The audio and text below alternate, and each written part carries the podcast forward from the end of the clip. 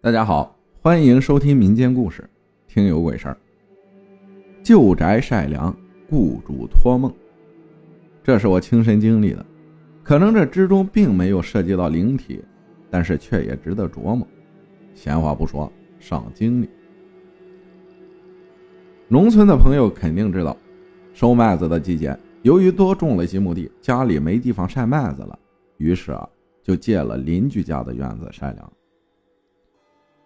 邻居呢，本是老两口，前几年男主人因为脑溢血去世了，老太太孤独，一人居住，儿女们不放心啊，就把他接走了，所以院子一直空着。因为要晒麦子，我家就联系到他，想借他家雇院一用。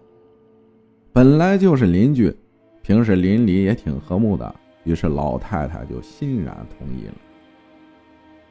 到了晚上，我跟我妈去收粮。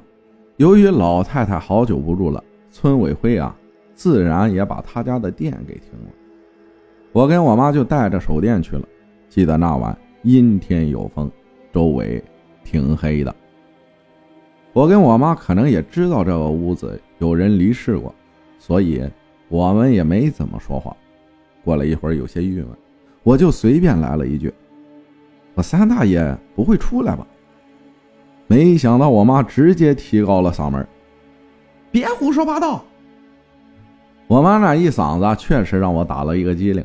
哼哼，收了没一会儿，我爸就来了，说：“我有事儿得出去一下，你俩得分开回家，一个看门。”我说：“妈，你回去吧，我自己在这收就行了。”妈妈说：“你不怕呀？”我说：“怕什么呀？你回家吧。”要是等我爸回来，咱俩再过来收，就后半夜了。于是我妈呀便回家了，但有点逃走的感觉。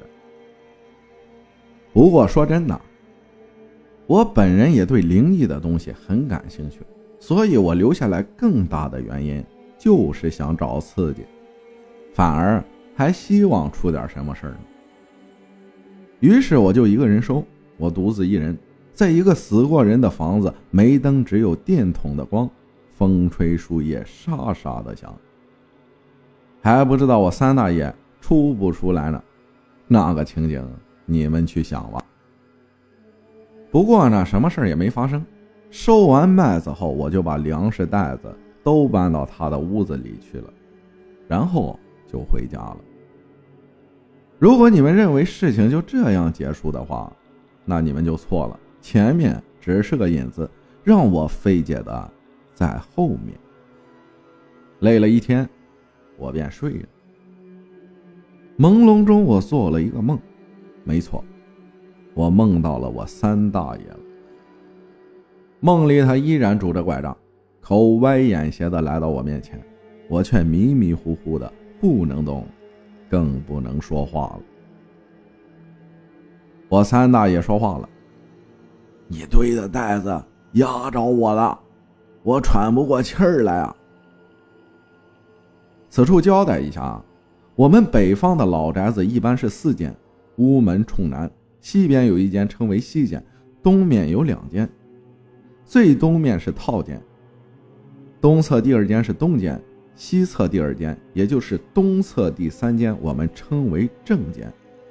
正间比较大，左右各有两个灶台。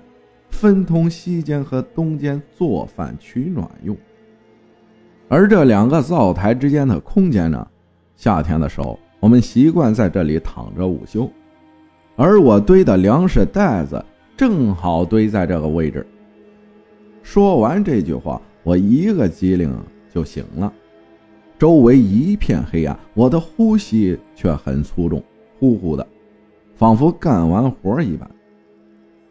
我第一感觉啊，就是找我爸，把这事告诉他，然后赶紧去我三大爷家把袋子搬到别的地方。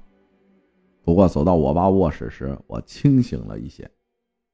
我考虑到这会不会是日有所思夜有所梦呢？这样惊动我爸似乎有些不妥，有些冒失。斟酌再三啊，我觉得我有些大惊小怪了。我决定。继续睡觉。要是这事情是真的，真的压到我三大爷了，那么我睡着之后，他肯定还会给我托梦的。如果是我自己胡思乱想导致做的梦呢，再睡着就不会再做这梦了。好，我决定继续睡觉。如果还梦到这个梦，再做决定也不迟。慢慢睡着之后，就再也没做这个梦了。看来这有可能是我胡思乱想的吧。不过第二天，我家院子腾出地方了，就把我三大爷家的粮食都放回我家了。似乎是虚惊一场，但是还是祝福故人在彼处平安幸福。感谢月隐灵分享的故事啊，你这纯属没事找抽型的。感谢大家的收听，我是阿浩，咱们下期再见。